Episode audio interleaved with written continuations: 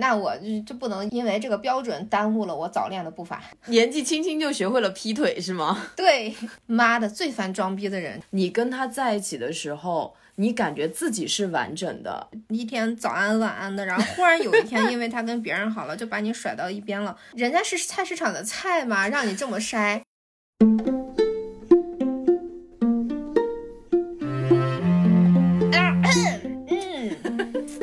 支棱起来了！支棱起来！哎，大家好，这里是二零四零书店的第七期播客，我是二零四零书店的店长元英，我是玄机，我们是一档游走在文学与生活之间的栏目，旨在用价值与美重建有意义的生活。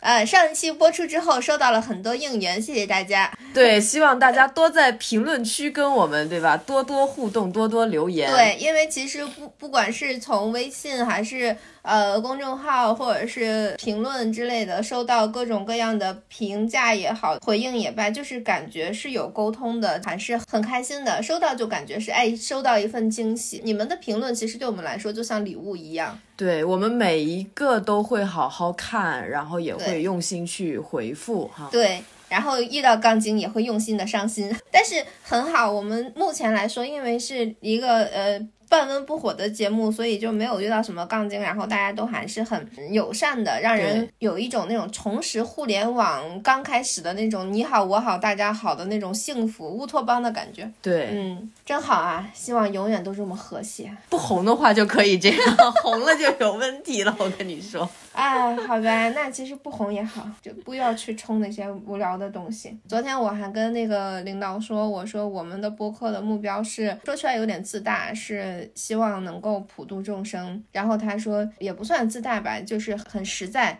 就是能帮到别人就是好的。对，哎，我就觉得有这样的领导真好呀。跟我们的这个价值观，怎么用价值与美重建有意义的生活啊，非常契合。对，因为我觉得，如果是换一个公司，他们觉得说，哎，这是你的工作，你要把这个工作弄好，就要有价值。如果说一个领导他认为价值是就真的只是金钱这样的话，那这个领导真的没什么可跟的。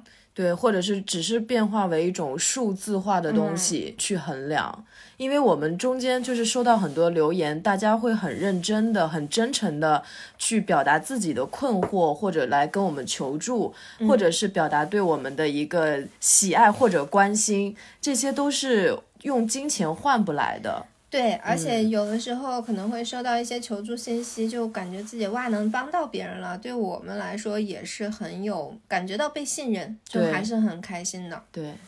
总的来说，说到就是我们在重建生活的话，这些东西其实八九不离十的都是跟情感相关的。然后上上周的时候，有人就跟我们说过，想要聊一聊，嗯，怎么找对象，就是可能找对象这个问题是情感的一个比较大的一个 话题。我们来聊吧，就感觉这个命题太大了，因为我们其实也只是。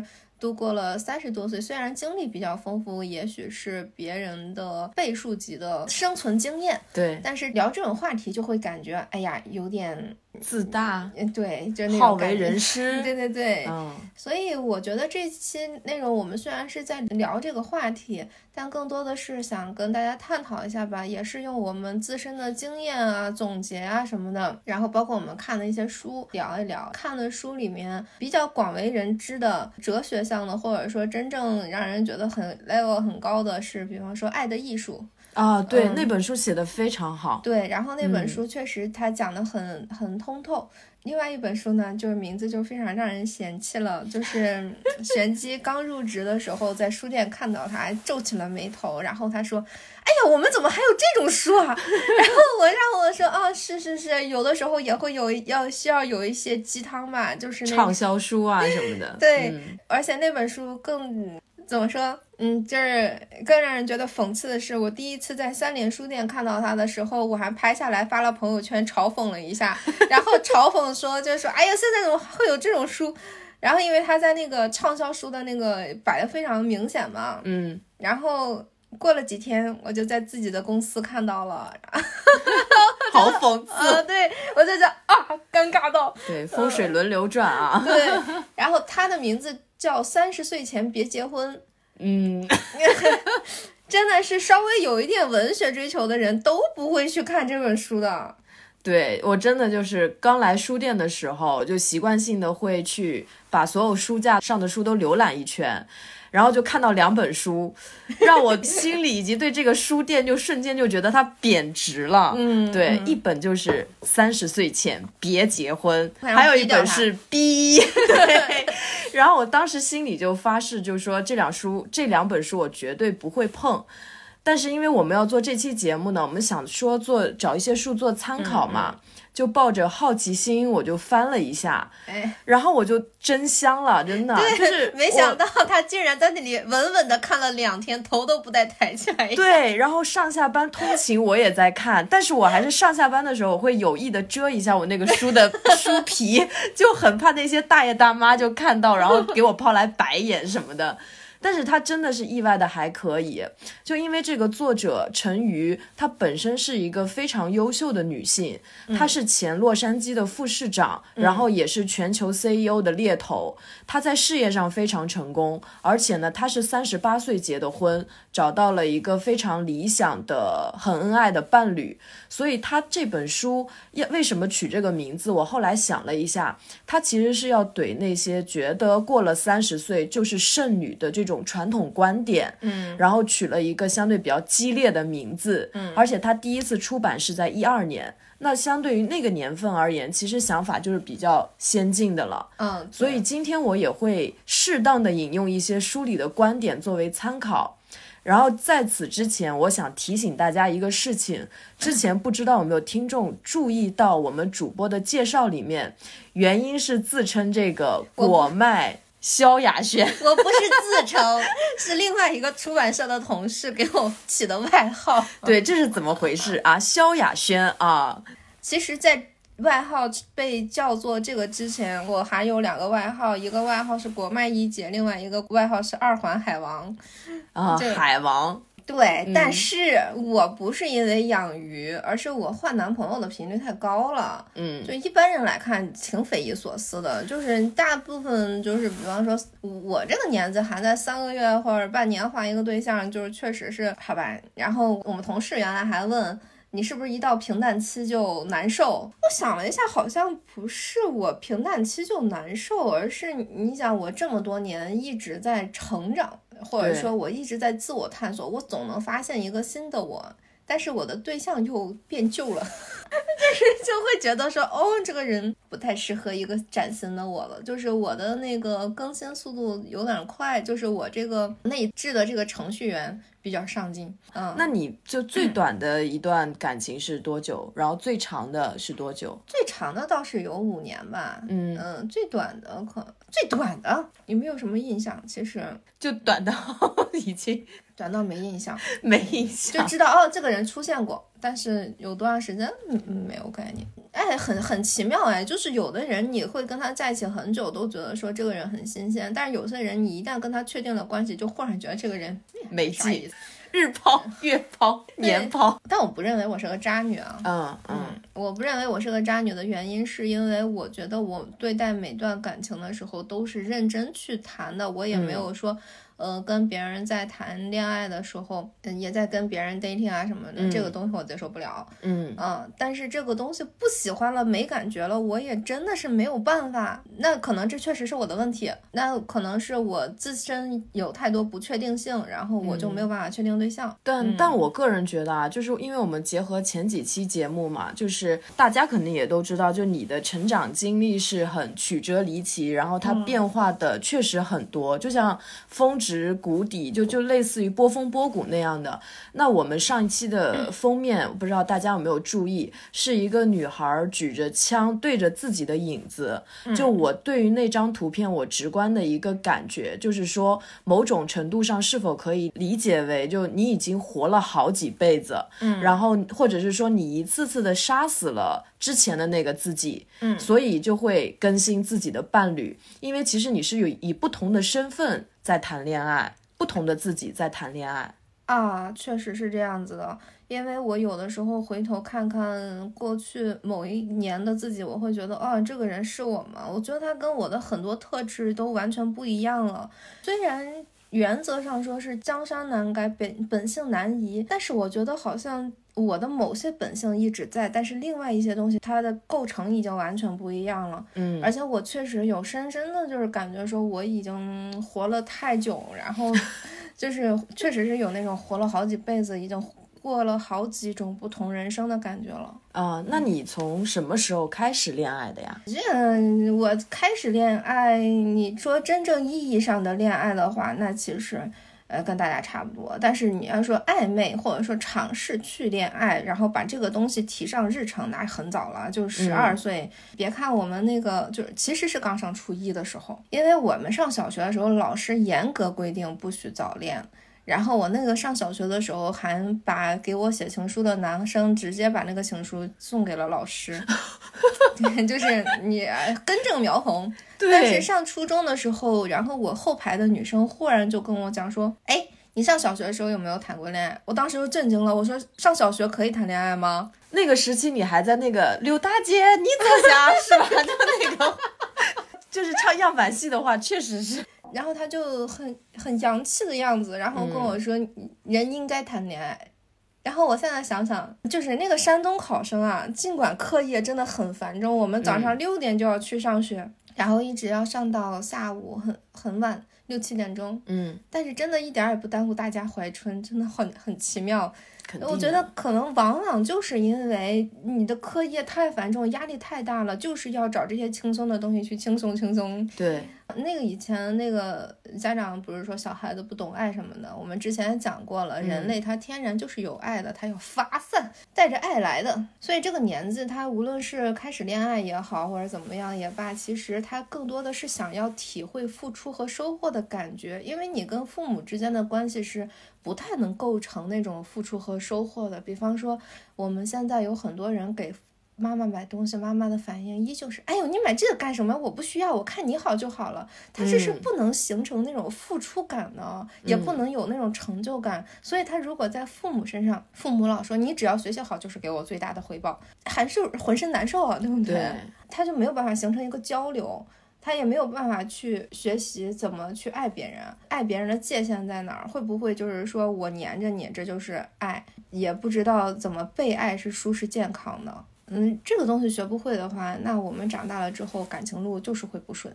对你初中或者高中的时候，你们有交过笔友吗？有啊，对，就是一定要就上下课，上课写信，下课就送给他。其实那个时候很单纯，反正我那个时候都不会聊一些情情爱爱的，就讲一些自己的想法或者什么的。对我我我的笔友是我的好朋友哎，就是女生确实没有办法谈恋爱。哦，我男生女生都有。哦，我倒是有一个，就是真的是看杂志，然后给他写信的一个男性笔友，嗯，然后后来收到他的照片之后，我就再也没有给他回信。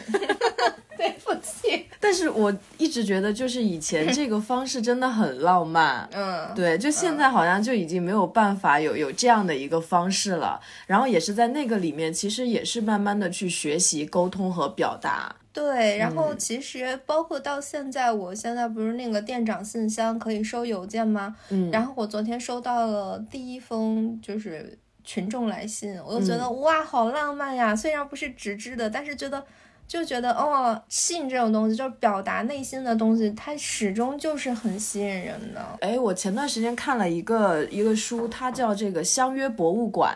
两个国家的人啊，就一个、呃，就是已婚的主妇，然后呢，她写信给另一个国家的博物馆的馆长，然后去问他是不是有什么样的一个血统。就是在这个过程中，那个馆长是已经丧妻了。对官夫，然后两个人就聊聊聊，好像最后还就是产生了一定的爱意，就是由灵魂伴侣产生了情愫，类似于这样的一本书吧。然后就像什么玛丽和马克思啊这种，其实都是在保留那种写信的那种美好的感觉。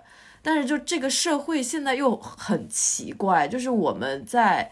大学之前，其实家长也好，学校也好，他是拼命打压不让我们谈恋爱对的，对的。对，然后到了大学就问你对象找了没？哎呀，还有的时候大学都不让你找，大学四年也不能找，好好学习，毕业了再说。对，那就是毕业毕业的时候就让你找，如果到三十岁还没找的话，就开始给你安排相亲。现在的小孩二十二岁就开始相亲了，哇，那太早了，我的天呐，我就觉得这特别反人类，因为爱情它本身就是一个终身的课题，你不可能说我想找对象，我就立马能找到合适的能结婚的对象。这个肯定是要一步步摸索的嘛。我觉得这就是咱们的那个社会的一个形态问题，就是我们老一辈的人，他们就是差不多就结婚了，因为那时候大家的条件确实都差不多嘛。就是你单位分房，然后什么的，工就在工厂上班，那确实相亲一两次，觉得这个人看上去还算顺眼，然后也没有在第一次见面的时候有重大分歧。然后他们就恋爱了，然后不也不是他们不恋爱了，他们就直接订婚了，结婚了，也就凑合一辈子了。所以他们自己觉得说凑合一辈子也没有什么问题啊，或者说他们凑合一辈子，然后或者说互相都吵架打架，然后他们发现哦，身边的人都是这样子的，那可能就都是这样子的，那为什么我行你不行？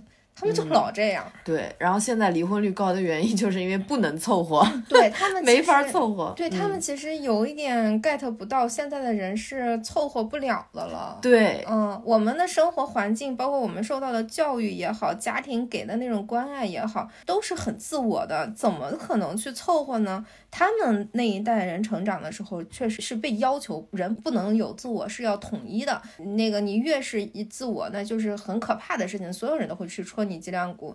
你看现在哪个人不自我？甚至我们公司这么多人，每一个人都是不一样的，完全找不着同类。就是同样的那种一模一样复刻出来的那种性格，不可能每个人都有他自己的闪光点。那你们就是在初中的时候是可以公开的去谈论找对象这些话题的吗？对我们下课的时候 就聚在一起，就是女生就会探讨找对象啊，然后或者找一个什么样的对象啊，大家都会去畅想嘛。你想那时候偶像剧也开始萌萌，就是萌芽啊什么的。你 F 四 F 一二三四五六七，就是包括那时候我们看四块钱一本的那些那些书，嗯，看见言情杂志那种其实小开本，然后哦少男少女，哎对对对，他不都是在跟你讲说，你都告诉你要找一个什么样的男生可可好可爱啊，或者说什么样的女生招人喜欢，一定要穿白衬衫，爱打篮球。所以那时候的标准很统一嘛，就是模糊，呃一米八以上，阳光帅气，心地善良，擅长一项体育运动。一米八以上是不是只针对山东学生而言？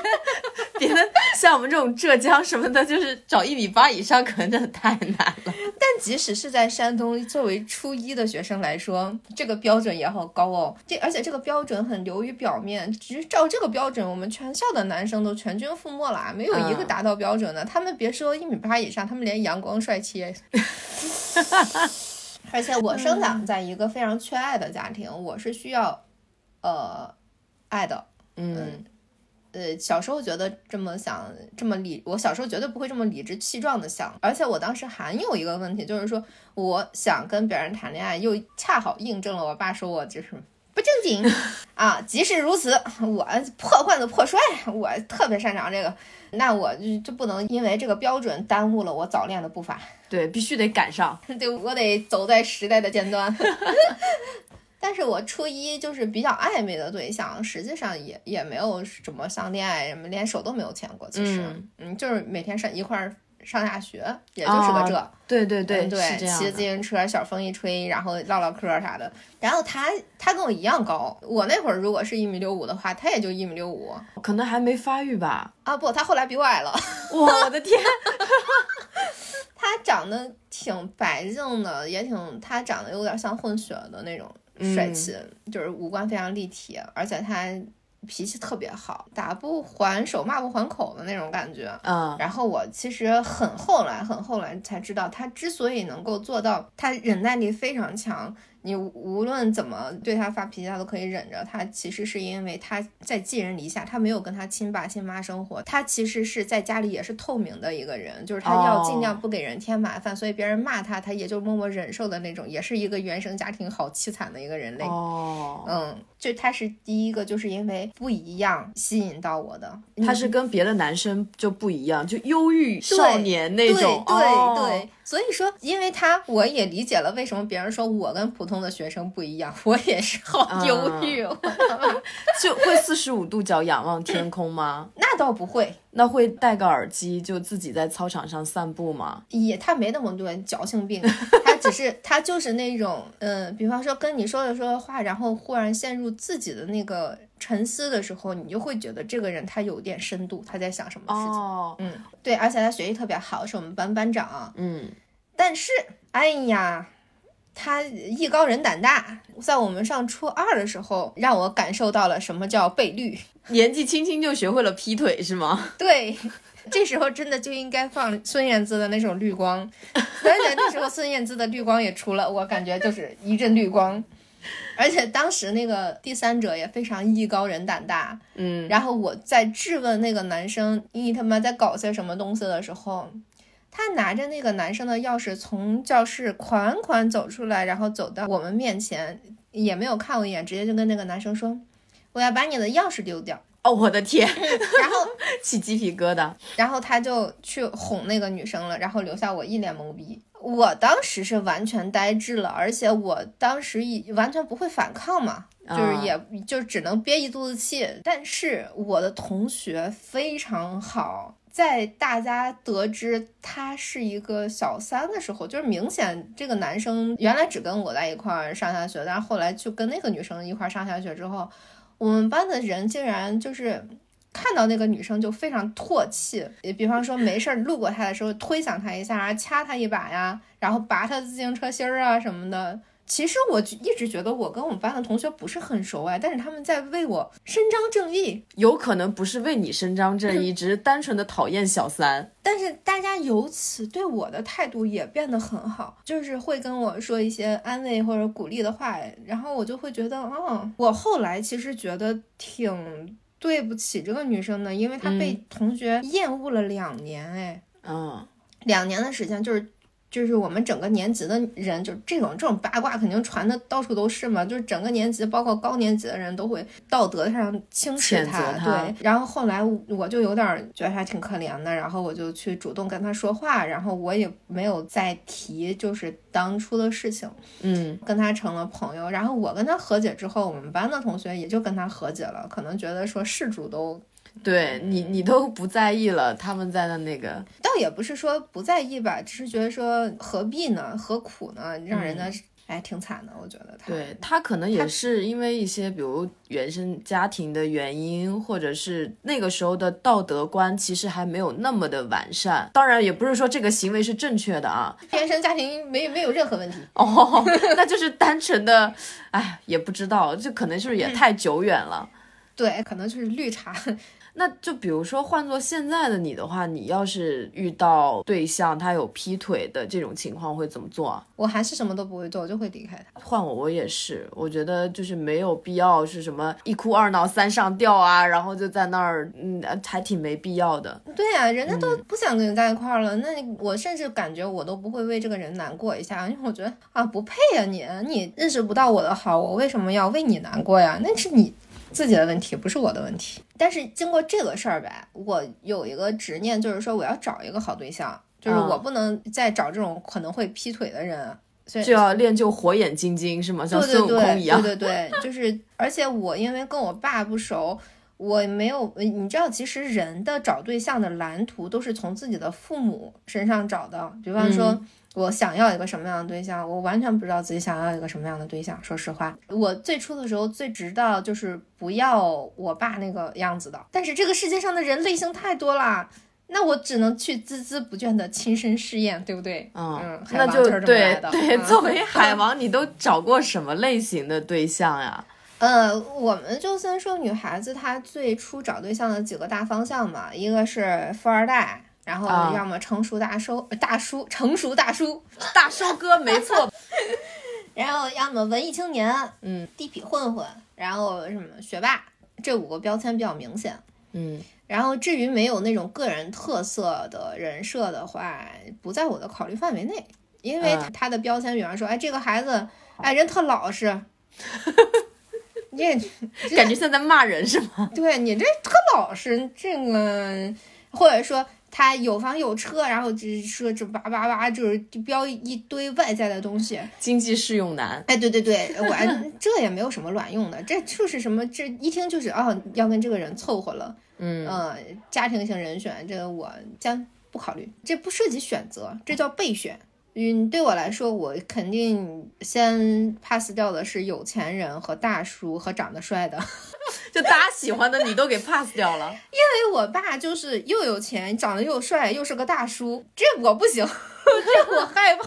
那他以前应该是不是有很多就年纪轻轻的小姑娘就会找到他身上？那谁知道钱？我跟他也没有那么熟，而且我在很长一段时间内对那种特别有能力的人也很恐惧，嗯因为我觉得他们都跟我爸一样，在外面风生水起，在家里就是一个沉默寡言的变态。哇，我想到那个不要和陌生人说话里 面那个，太可怕了。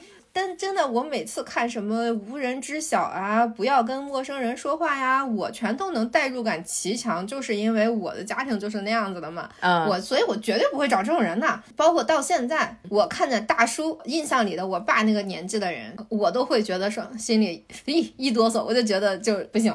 哎，他大叔应该很喜欢你这种就所谓的萝莉款是吧？因为你长相是看上去非常萝莉的那种。那前提得是我不说话呀，我一说话，他就会发现 哦，我也是个大叔，是一个，这我的内心是一个长满胡渣的大叔。大叔，场面一度崩溃。对，假如说我没有受过什么挫折，然后就是对人像我的表面一样，就是每天甜甜的。那可能啊，确实是大叔会喜欢玩弄的类型。嗯，我不能说大叔会喜欢，我觉得是大叔会作为玩具买回家的娃娃。看我对大叔真的是一点 好印象都 没有。帅不在我的考虑范围内，尤其是双眼皮的男生绝对不在我的考虑范围内。哦、我也不喜欢双眼皮，那是是因为我爸是双眼皮。我我就会觉得双眼皮好像可能就是也是小时候看韩剧的影响，就觉得双眼皮就是感觉不够 man 不够爷们儿的那种。我就觉得双眼皮的男生看上去就是那种那叫什么败类来着？斯文哦，败斯文败类。对，就是我觉得你知道。你们浓眉大眼的也有反动派啊，就是那种感觉。就是我觉得他们这种浓眉大眼的就都是坏人，所以就是也不能太丑嘛，普普通通就可以啊。我在十几岁的就是确定我这个人比较注重内在。啊、嗯，但我哎，就是这个丑这个，我先说一下，我 我好像也不太注重内在，特别是你好像不太注重内在，就不太注重外表，说错了，我不太注重外表，这个是因为我很早以前我就很喜欢王小波。然后呢，王小波不是奇丑无比吗？然后他跟李银河有一个那个“爱你就像爱生命”，嗯、有那么一个书信集。然后那里面就是他自己特别调皮的写过一句话，就是一想到你，我这张丑脸上就止不住的泛起微笑。就是他的灵魂实在是太有趣了。李银河当初就不是嫌他丑，不想跟他交往吗？后来耐不过他是个特别好玩的人，就跟他谈恋爱了。所以就我对。长相好像也没有那么在意，就感觉这个人够好玩儿才比较重要。那你觉得，如果现在给你一个王小波，你 OK 吗？我 OK 的，我完全 OK。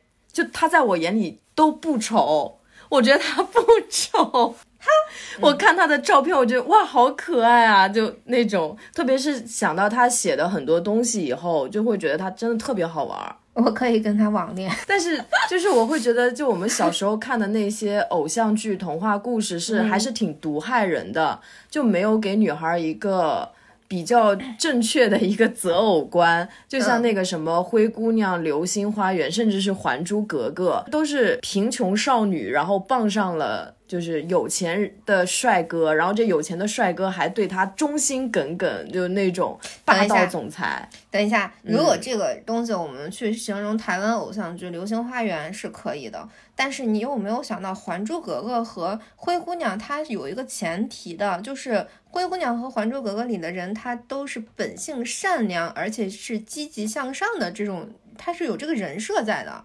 流星花园那就是一个自尊心过剩的一个小姑娘，她没有什么太多的优点。嗯、但是灰姑娘辛德瑞拉她本身是一个生活条件很好，然后进入了一个特别糟糕的生活之后，他依旧是对大家，包括小动物，都还是很有爱心的。嗯，我觉得他值得拥有好的生活。哎，对，你要说掰开了揉碎了去看所有的，那《流星花园》里面那个杉菜，它可能也有它，比如像杂草一样顽强，它也有它很大的一个 很大的一个优点的。嗯，对，只是说当初年幼的时候，其实你你对这些东西潜移默化的，有的人，比如说像你这样，你可能会觉得，嗯，我要保持善良，我要怎么，我要学习这个女女主角的怎么怎么样。嗯，但是会有一些人，他就会觉得，OK，他能找到，我也可以找到，就是会对择偶标准充满一些不切实际的。幻想就想用美貌去实现所谓的这种阶级跨越，阶级跨越，就像那个拼之前拼单名媛，就他们去拼奢侈品，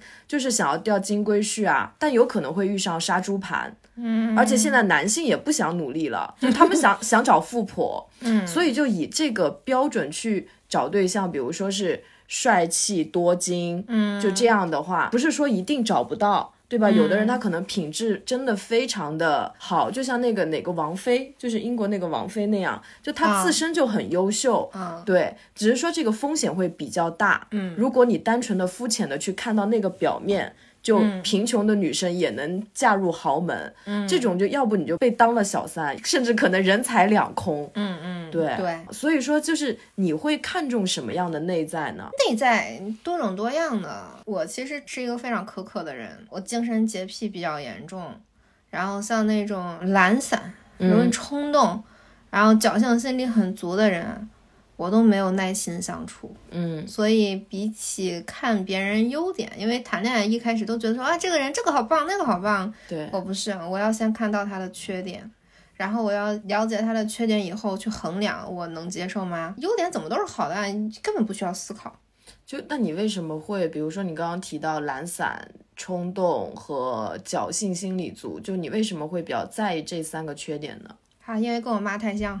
哦，就还是以这个父母出发的这种，对我是找的完，我是完全照着我父母的反面找的。我可能也会有一上来就很讨厌的人，就是肤浅、装逼、虚伪的人，这种人就是属于可能我没有办法接受。妈的，最烦装逼的人，真的，真的，名言，真的最烦装逼的人。每个人其实真实起来，无论他是哪怕是笨拙的真实，都很可爱。说实话，但是他明明没有一个东西，非要去浮夸的表现我有什么东西，而且有些人他很喜欢用大词包装自己。唉，没有打他都算是我修养好。当然，与此同时，我会很喜欢反思自己。我好像以前。就特别热爱想思考，然后那个心理医生说这是智商较高的表现。他说如果我不喜欢反思的话，很有可能我早就疯了，因为我会反思在这种失败的经验中，嗯，比方说频繁的恋爱，他就就就说明恋爱都失败了嘛。然后我在这些失败中能注意些什么呢？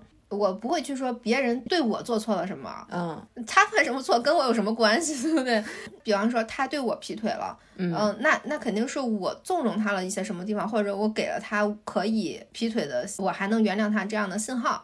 呃，要么就是本身对方就是一个不合适的人嘛，对，或者是说我不够吸引他，或者是怎样的。对。那如果是这样的话，我就会去反思，我为什么会吸引这种不合适的人，然后他哪个方面跟我不合适，然后这些反映出了我的什么特质。但我会觉得，我也很同意，就适当的反思和修正自己，其实是一个特别好的习惯，只要不要去矫枉过正，然后对自我产生攻击。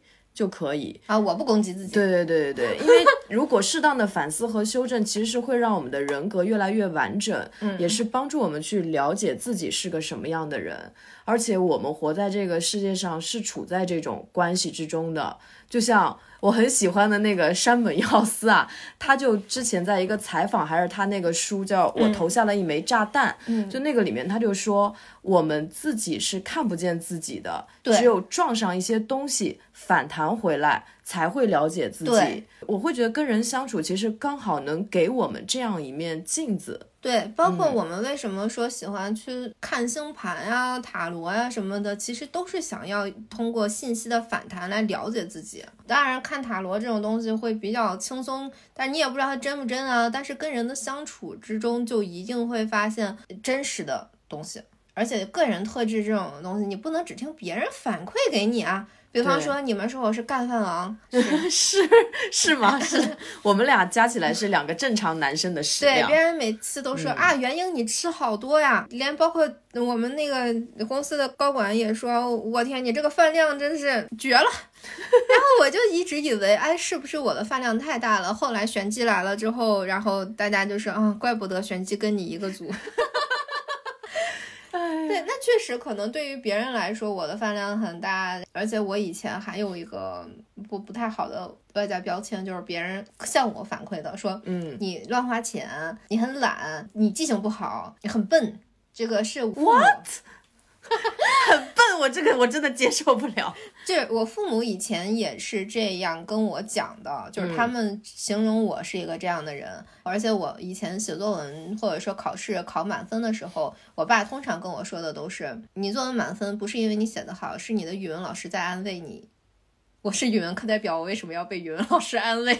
对啊，我就会觉得很委屈啊。然后我是这样的嘛，而且我妈总是说我笨，一直说我笨。我就真的觉得我挺笨，嗯，我亲妈说的。后来我前夫的妈妈一直在说我好聪明，呃，她一直说你是被你父母耽误了，然后，嗯，你真的很聪明啊，爸爸一直夸我，一直夸我。然后我后来就真的相信自己很聪明了，嗯啊，所以说你看父母多么重要，亲密的关系多么重要。对，然后，嗯，我后来就发现我父母给我的标签，首先我也不完善，而且这种东西。什么乱花钱这些东西，其实是每一个小孩都会被这么说。嗯，青春期缺乏自我约束啊，自我管理啊，呃，懒也是很正常的。谁十几岁的时候天天他妈积极盎然的，我棒我棒我最棒，我这他妈绝对是我想到有一个视频，那个女的在那儿练操，那个对对对对对，青春期的时候懒。太正常了，嗯，你在没有自己真正喜欢的东西，没有动力，就只想天天躺着，我觉得可以理解。对，而且，呃，本质上来说，懒惰是人的相对于一个天性的东西。对啊，为什么每个人都要创造舒适圈呢？不就是为了在舒适圈躺着吗？难道是为了在舒适圈里面 努力奋斗？嗯，我就去努力的去撕这些标签，比方说记性不好，等等等等。我其实发现我的记性超好的，就是就是他们喜欢这么说而已。我觉得怎么说呢？他们就是给你瞎下定义，而且来自这种亲密关系的就很亲近的人的这种定义，真的超级可怕。嗯，哦，我想到有之前有一个电影就很还挺有名的，叫《婚姻故事》嘛，就斯嘉丽演的，就他们两夫妻吵架长达十分钟那个场面，太牛逼了特别经典。就是那种你最爱的人，然后指着你的鼻子就说你这个问题那个问题，其实就相对会比较容易受到影响。所以，那你是后来怎么去摆脱他们的这种评价，成为你自己定义中的自己的呢？如果我先有一个自己的定义的话，我就会去行动，不会去跟人家说，我明明是怎么样的，你明明是怎么样的的话，如果你没有行动来作为一个证据或者是支持的话，人家凭什么相信你是你以为的那样呢？对，那总不能是我是一个艺术家，但是我一幅画也没画过，这他妈不是什么鬼东西，咋忽悠？对呀。然后我现在的外在标签，从同事的反馈来说是行动力强、规划力强等等的正面评价。垃圾标签其实也确实是需要自己行动起来去改才能更换掉。嗯嗯，然后当然了，像那种总是给你贴负面标签的人，就赶紧甩掉吧。没错，嗯，让他们去吃屎。不过我觉得哈，我们不能去说一些积极心理学的东西，不是说变成正向评价就是好的，因为有些人就是觉得说，哎，我好懒，我也没有什么爱好，我我也没有什么追求，我看到你们都很积极，我很焦虑，或者说我我很头疼。你喜欢躺着你就躺着，你有条件躺着那你就躺下去，只要不涉及到你的生存，它不会给你的生活带来困扰的话，愿意懒散其实也没有什么问题。每个人的标准都不一样，只不过说我喜欢这样我就这样，你喜欢那样，你可以那样的，真的没关系啊。嗯，对，因为我们这个节目啊，就不是说给大家唯一的标准，这是有悖于我们做节目的初衷的。对，只是说我跟原因都是比较喜欢在生活中有更多的挑战啊，嗯，然后去改变自己啊，觉得特别好玩儿。这就跟打了我们这个样本的游戏，它就是这样的。但如果说你天生就是属于比较舒适，喜欢舒舒服服的待着的，那那样也没有错。对，而且你真的真心觉得那样舒服，那你就舒服嘛。等你躺。不住了，你想干什么的时候，你自然就会起来。不要逼迫自己。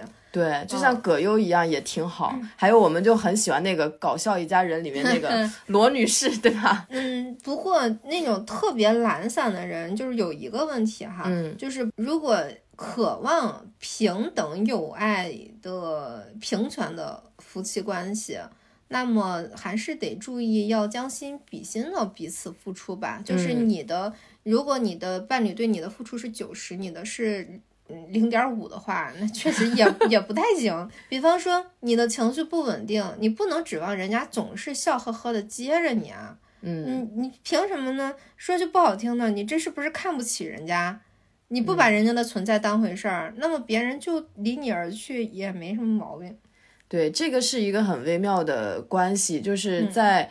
跟伴侣相处的时候，什么是叫妥协？什么是叫就是你适当的去改变？嗯，但那些很固执的不愿意去改变自己，觉得自己永远没有错的人，我感觉就像这个系统，它不愿意自己升级。嗯，就像你之前说，对吧？如果你的系统，你这个程序员特别努力，这个。就在不断的升级的话，那两个人分开，或者是说同床异梦，这这也挺正常的。对，如果说特别喜欢一个人，然后你跟着他的脚步一起走，那当然就会一直走下去。但是如果你们的脚步不一样了，分开真的太正常了。就好像我以前就是很喜欢学霸，然后我我前夫就是个学霸。而且是学霸中的学霸，他特别牛逼。他上他上学的时候上天才班的那种，他很早就上大学了。跟他聊天的时候，刚开始的的几年就是感觉特别酣畅淋漓，因为他所有的东西都有理有据，条理特别清晰。嗯，就是我以前是一个没有什么太强的逻辑性的人，而且他拥有一个老公该有的一切的特质，就是特别概念上很完美的老公。嗯。不过后来在一起生活，我发现他更多是一个好朋友，因为生活这个东西是需要相互扶持的，而且得明确的表达自己的意愿、意愿和需求。但可能是他的个人问题，他不太知道自己想要什么，他不知道在我们的关系中我能给他提供什么。就是比方说他他很优秀，他也希望我也很优秀。他是别人一听就哎，别人家的孩子，别人家的老公就特别优秀，就是站在那个优秀的山尖尖。他也希望别人一提到我的时候，就是啊，令人羡慕的，呃，很难娶到的那种人。哦，这有点压力，我感觉。是是很有压力嘛？我始终没明白他到底需要什么。比方说，我问他你是需要关心吗？然后他说他也不知道。我说如果你需要，你出差回来我给你做饭，或者说你进门我给你倒杯热水。他说我不想要这样的东西。我感觉是这个学霸被难住了，他很多东西他都能用像逻辑推理一样条理清晰的去说出来，可是，在爱情中他有了那种只可意会不可言传的困难。因为他自己都不知道自己想要什么，嗯，就比方说他过于理性了，所以他在感情上是很幼稚的一个状态。他其实是，呃，不能说是幼稚，就是比较他不熟悉什么叫感情，就是他不不了解这个东西，他没有办法用理性的东西去分析感性的东西的时候，他自己也困难住了。哦，所以就是说，所谓的这个拥有老公该有的一切特质，他其实是把这个。这个事情也当做是一个学业一样，去掰开了揉碎了去完成。对，但是爱其实是一个更高级的体系。对，它是两个体系。嗯，它只是说按照标准应该是怎么样，那他拉出标准来，他就是那个样子的。然后后来我们，这是我们分手的原因吧，因为我觉得他 get 不到我的点，然后我们在。结婚的过程中，我是真心感觉到自己是在枯萎的，因为我一直在按照他的标准去成为一个他标准中的人，但是他在关系中看不到我。啊，嗯，他他不觉得说我这个人的特质有多么重要或者怎么样的，他就是希望我成为某一个标准。哎，我想到那个 三十岁前别结婚里面啊，就那姐姐她就说，其实一个好的爱情是属于你跟他在一起的时候，你感觉自己是完整的，你能看到你自己，你觉得你的心，她就一一直都说，你觉得你的心在飞舞，就是这种感觉，它才是一个很舒服的一个爱情，而不是说我拿我的标准去要求你，你要符合这里面的条条框框，嗯，你是你，我还很爱你。对，但是他明显就是说我是我，他就不爱我了，嗯，就是那种感觉像是什么，就是嗯，如果你做不到这个，我就会离开你，这种感觉很明显。像我这个原生家庭，这他妈话我能听？那就告别对告别学霸以后，你开始找什么类型的伴侣了？告别学霸以后，我开始想找那种特别感性的人。感性的人就是文艺青年嘛。然后，嗯，因为他们很知道自己的感情需求，然后再加上那个时候他这种很多事情上的冷冰冰的分析，就是特别不近人情的那种分析。比方说，我们去参加别人的婚礼，哇，多么开心的一件事情啊！他竟然在婚礼婚礼上跟我说，我觉得他们两个会离，真的永生难了。我我当时离婚想的就是说，我要找一个温柔的人，就是能在大家快乐的时候就一起快乐，悲伤的时候一起悲伤，不要在大家都在舞台上演出的时候，积极演出的时候，他在舞台边边上抽着烟，都是假的。该配合你演出的我去视而不见。真的是他妈的，真是。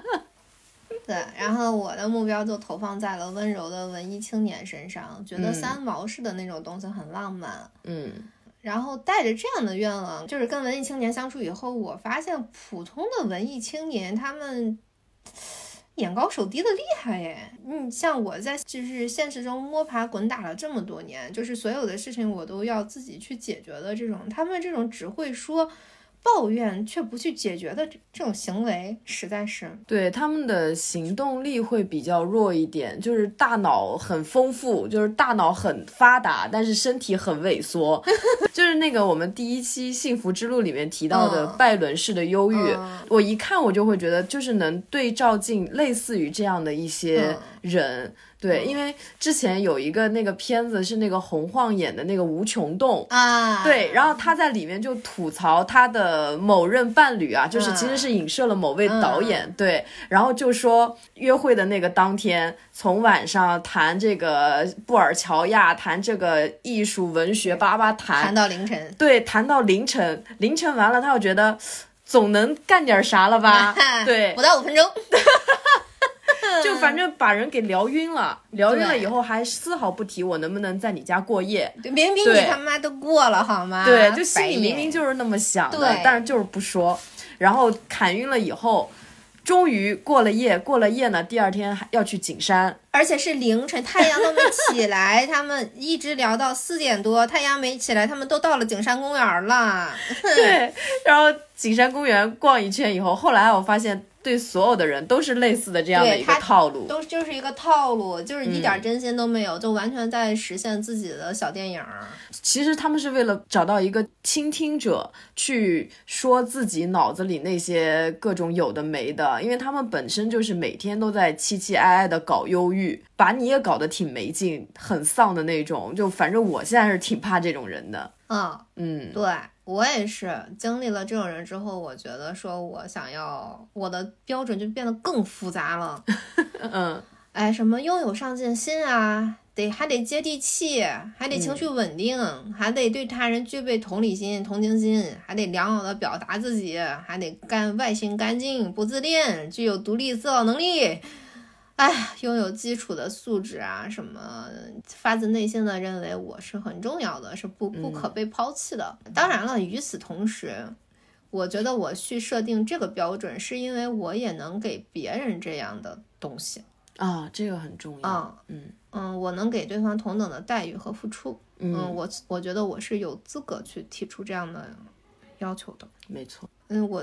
不断的就是说，已经过了十五到二十五岁是心理学上讲叫青春过渡期。比方从两岁开始到二十五岁这个期间，有很多改变自己的机会，或者说改变自己的人，甚至是人格上的一些东西。经过了这个定性基础的定性期之后，我会确信这些条件符合我当下的需求。对，这边我要引荐一下这个三十岁前别结婚里的观点，因为刚好和你这个择偶观，它刚好是不谋而合的。嗯，对，因为那个书里面就是刘玉，他就说要用猎头的方式去找伴侣，然后他就说他找候选人的时候，工作里面找候选人一般是包含三桶水，第一桶水呢是。这个人的知识、技能和资质，就是写在简历上的东西。嗯，第二桶水是领导力，就是在职场的实际表现。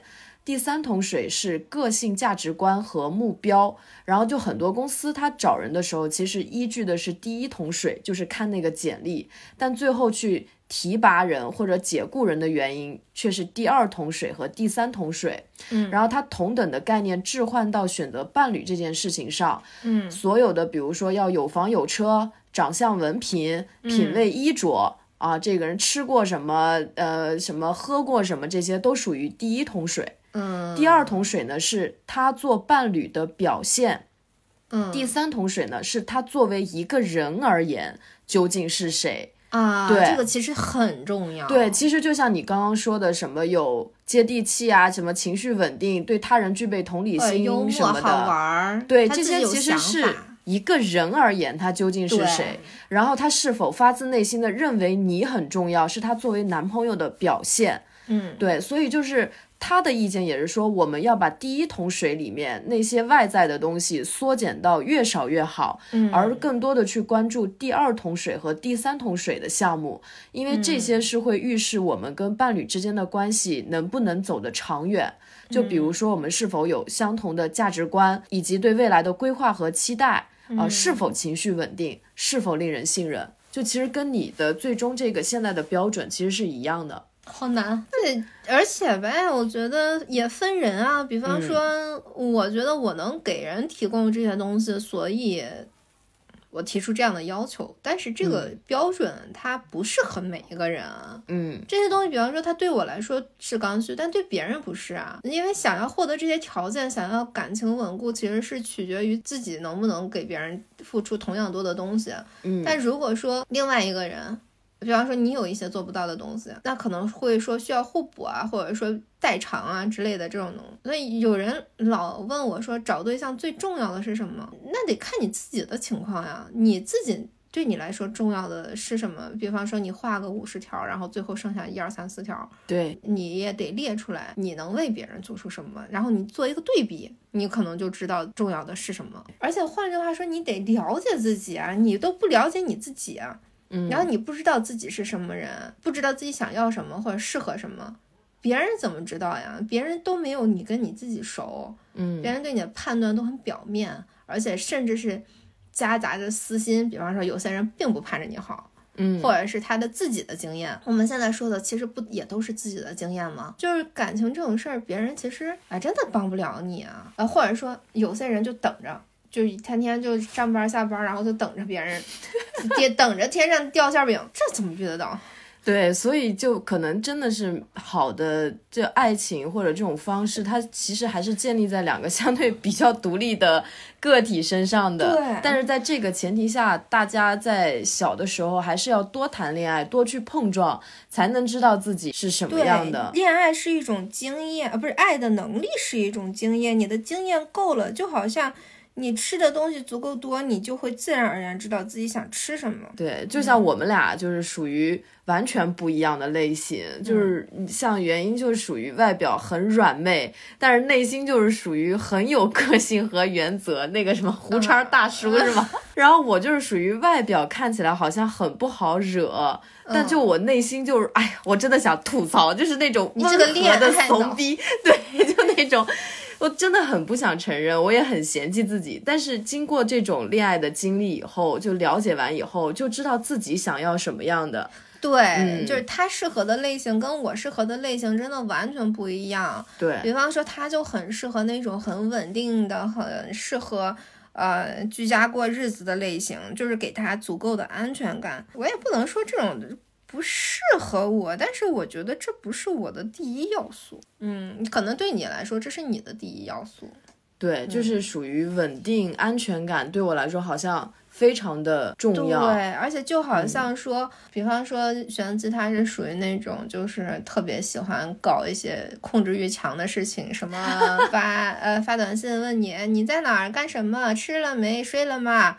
这种类型，然后我就会觉得说这些东西真他妈无聊。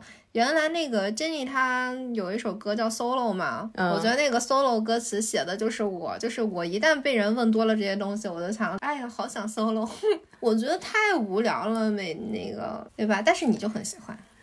对我，我其实喜欢的是那种有被关心到，然后这种关心我就会在乎到，比如说日常生活中，当然也不是那种事无巨细像监控我一样，啊对对，而是说对方来问来来关心我的一些日常，我就会很感动，我不会觉得烦，嗯哼，但前提是我喜欢这个人，我想被他关心啊，嗯，我好像更喜欢某种场景。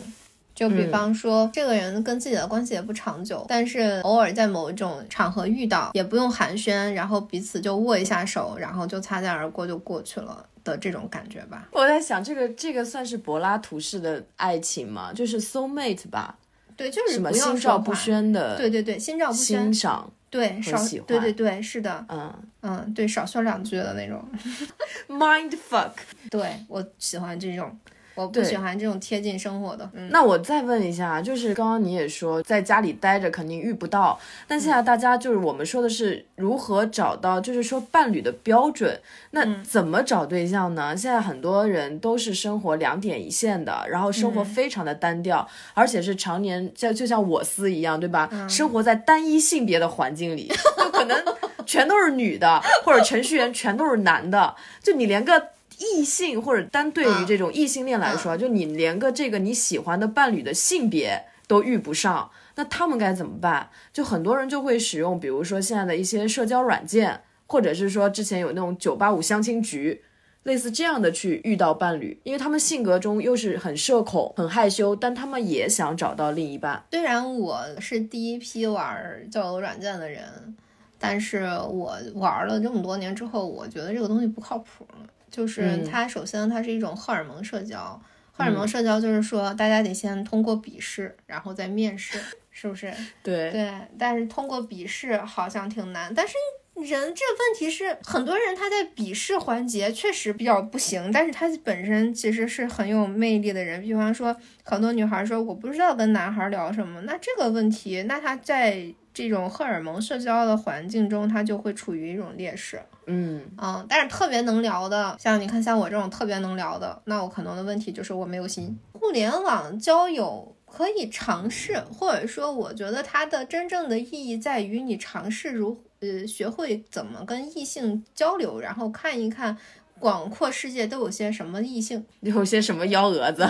但是你想，你这跟这个人朋友圈也不交集，工作环境也不交集，最多的说是你通过跟这个人的聊天，你了解了一个不一样的世界，那这个东西是蛮吸引人的。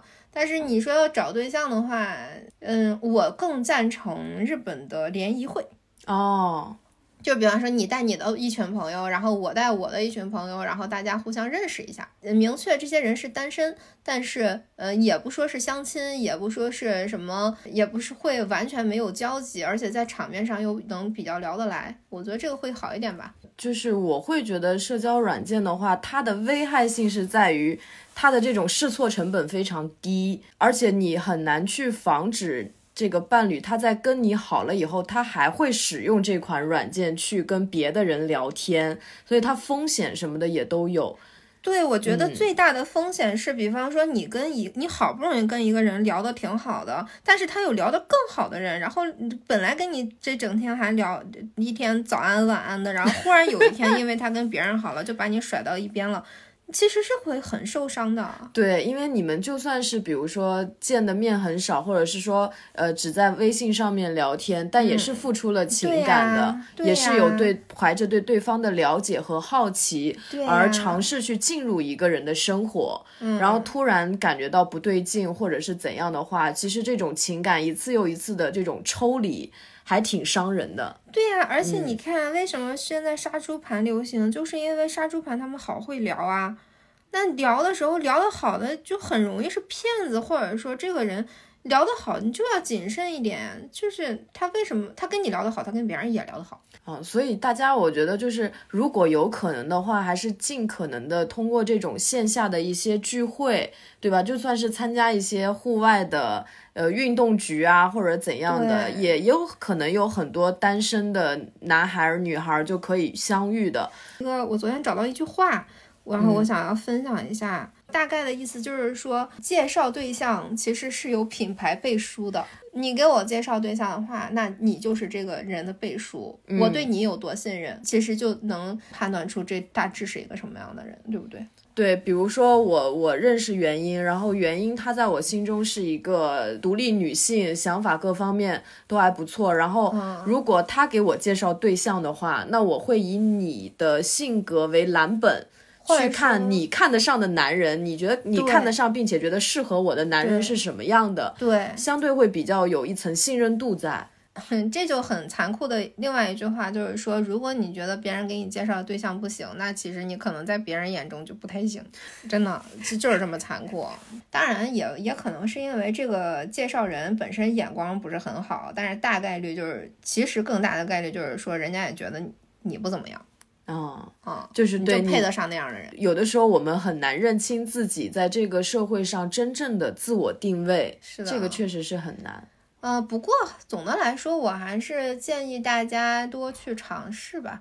你不能说一听这是个啥局，我就不想去了。你这不自己创造机会，不去累积经验，你以后怎么精准出手啊？你怎么能保证你不错过？你连试都不试，你是没有那个能力精准的。这就好像打保龄球也好，你不练习，怎么可能一杆儿或者说钓鱼，你一杆儿就能钓上鱼来？每一个人的人生都是自己就是那个第一个吃螃蟹的人，别人的数据没有用。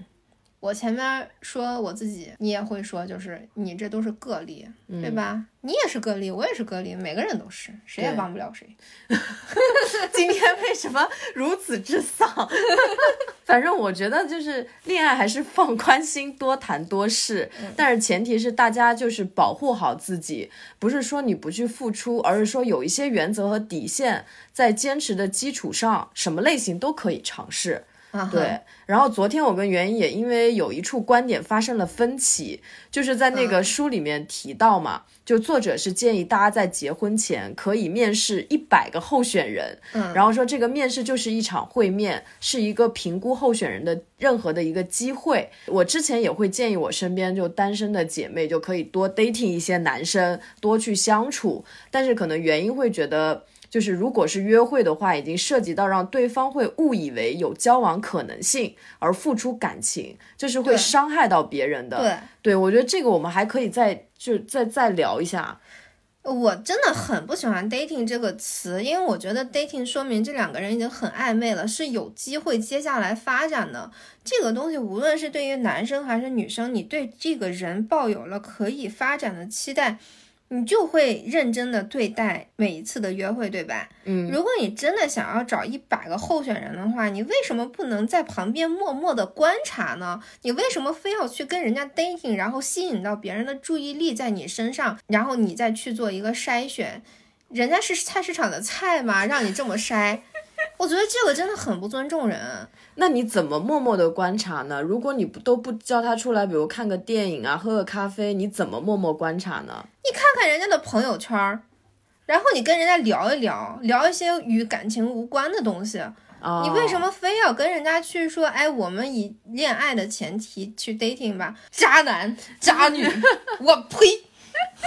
我真的，嗯、我我接受不了。我只能说，我觉得无论谈一百次恋爱也好，或者谈五百次恋爱也好，你去谈没关系，但是你不能把别人当成一个玩具，当成你的猎物。你要真诚的去对待别人，你要尊重别人。你尊重了别人，你尊重感情，与此同时，你也是在尊重你自己。你不能把别人当货品，你也不能把自己当货品。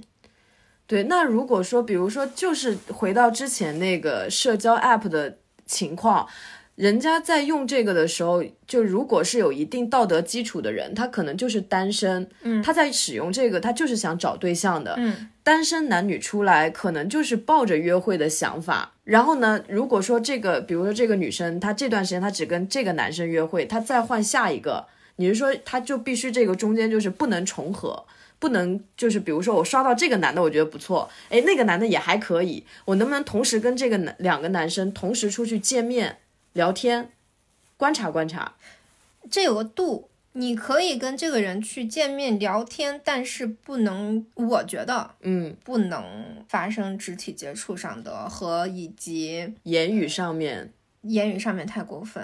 大家可以哦作为朋友接触，或者说，比方女朋友跟女朋友是怎么交流的，你就跟别人怎么去交流，该 A A 的就 A A，然后。嗯讲明是观察，去跟人家说清楚是在观察期。我我现在此刻还没有跟你发展的意愿，嗯嗯，对，不要给别人制造幻想。啊，那我那我也很同意你的观点，我觉得也是这样的。我我给他们建议的时候也是说，你就双方都坦诚一点，对吧？对对对我是想找对象，我比如我用这个东西，我可能就我觉得你就是挺好的，但那仅限于。笔试阶段，对吧？面试的话，我觉得我们还是像做朋友一样多去相处，对，呃，然后这个过程中我们只是朋友，我或者说大家创造一些不是只有你和我的这样的社交环境，比方说你我们约几个朋友，你也约几个朋友，我们几个朋友一起去干点什么。比方说，我跟一个男生去 dating 的时候，两个人都是戴着面具的，但是如果我们一起去几个人一起去密室逃脱。他在密室逃脱的这个期间的表现和他跟别人交流的方式，其实你是可以看到另一个视角的，对吧？对所以我觉得这样的可能更好一点。对，可以带朋友出来玩一玩。对，谈恋爱是一种能力，你要去锻炼，然后可能就是伤心就是难免的，然后唱出来了，要啊，知道伤心。最关键的是不要犯同样的错误。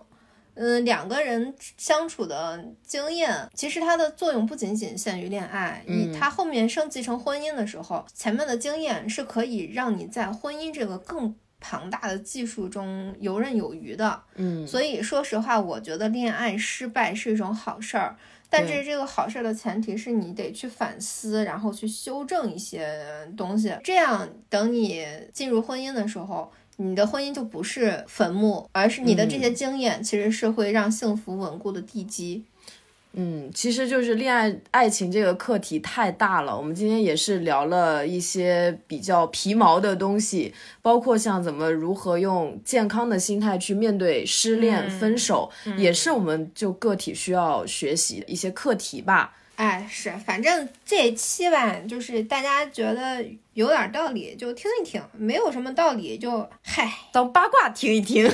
对，就是其实就是经验之谈嘛，也没有什么了不起的。嗯，那今天的节目就到这里啦，你我们要去还有什么干饭了。好，大家再见，再见拜拜。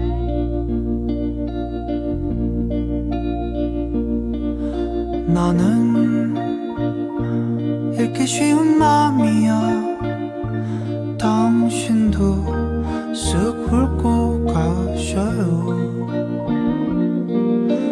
달랠 길 없는 외로운 마음 있지 머물다 가셔요.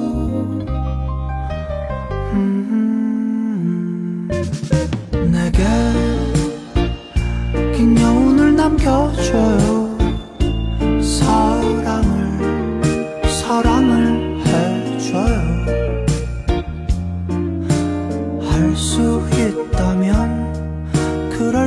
수만 있다면 새하얀 빛으로 그댈 비춰줄게요